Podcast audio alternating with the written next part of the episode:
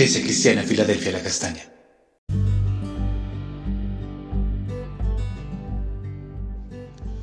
Buenos días, amada Iglesia Filadelfia La Castaña, una puerta abierta en el cielo. Continuamos nuestro devocional hablando sobre el contraste entre el justo versus el malo, el bueno versus el malvado o el impío. Vamos a ver en Proverbios capítulo 12, versículo 1 al 13, de la versión lenguaje actual. Algunos versículos que se complementan entre sí, se enlazan y se relacionan. En primer lugar, leemos en el versículo 1 y el versículo 8. Quien ama la corrección, también ama el conocimiento. Hay que ser tonto para no aprender el castigo. Y el 8. Al sabio se le alaba por su sabiduría, al tonto se le desprecia por su estupidez. Entonces el hombre bueno o la mujer buena ama la disciplina, la reprensión, la exhortación, eh, la acepta, la recibe con agrado, porque lo corrige, lo edifica, lo restaura y lo libera.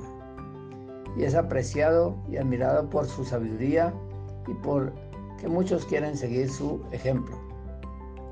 En cambio, el malvado la odia, la aborrece, la disciplina, porque no le gusta ser corregido y que le digan la verdad, ser eh, disciplinado por su dureza, su terquedad, su altivez, su orgullo, su testarudez, su insensatez e ignorancia. Por eso dice en Eclesiastés el capítulo 7, versículo 5, mejor es la reprensión del sabio y no la canción de los necios. Entonces ellos la rechazan por su torpeza y su desprecio hacia Dios. En segundo lugar, leemos en el versículo 2 y el versículo 7. Al que es bondadoso, Dios le muestra su bondad, pero al que es tramposo, Dios le da su merecido. Y el versículo dice, 7 dice, caen los malvados y termina su existencia. Solo queda con vida toda la gente buena. Entonces el bueno haya el favor, la bondad, la gracia, el perdón la misericordia y la aprobación del Señor. Por eso dice en Juan el capítulo 1 versículo 16, de su gracia tomamos todos gracia sobre gracia. Y el Señor promete darnos larga vida para disfrutar todas las bendiciones.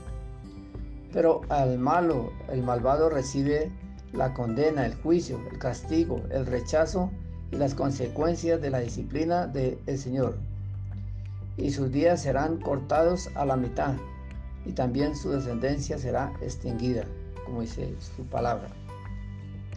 En tercer lugar vemos el versículo 3 y el versículo 9. La maldad no es apoyo seguro, la bondad es una base firme. el versículo 9. Más vale pobre acompañado que rico abandonado. Entonces el hombre malo que se apoya en su confianza, en su maldad, en su sabiduría, sagacidad, caerá en sus trampas, en sus redes, en sus propios huecos, porque está ciego y se enorgullece, se vanagloria y quedará sin comida y solo. Mas el hombre justo es honrado, honesto, puede andar firme, confiado, seguro y tranquilo, porque no hay quien le juzgue, le señale ni lo condene. Por eso dice el Salmo 1, versículo 1. Bienaventurado el varón que no anduvo en consejos de malos, ni estuvo en caminos de pecadores, ni en silla de escarnecedores se ha sentado.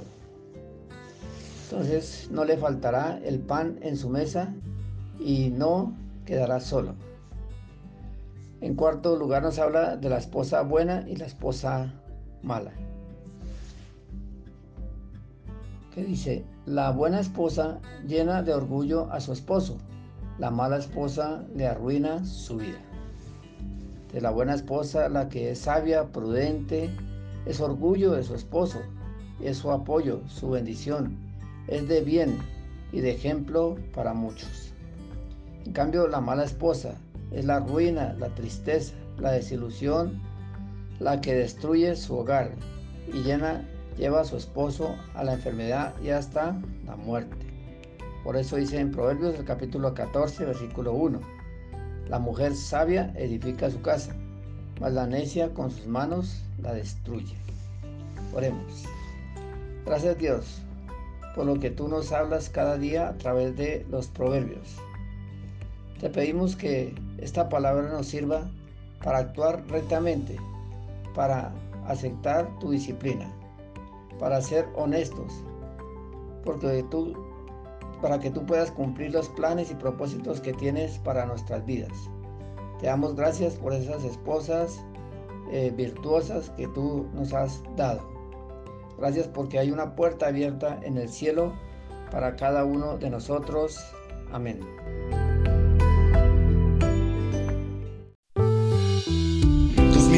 2022, 2022, una puerta abierta en el cielo. Iglesia Cristiana Filadelfia La Castaña.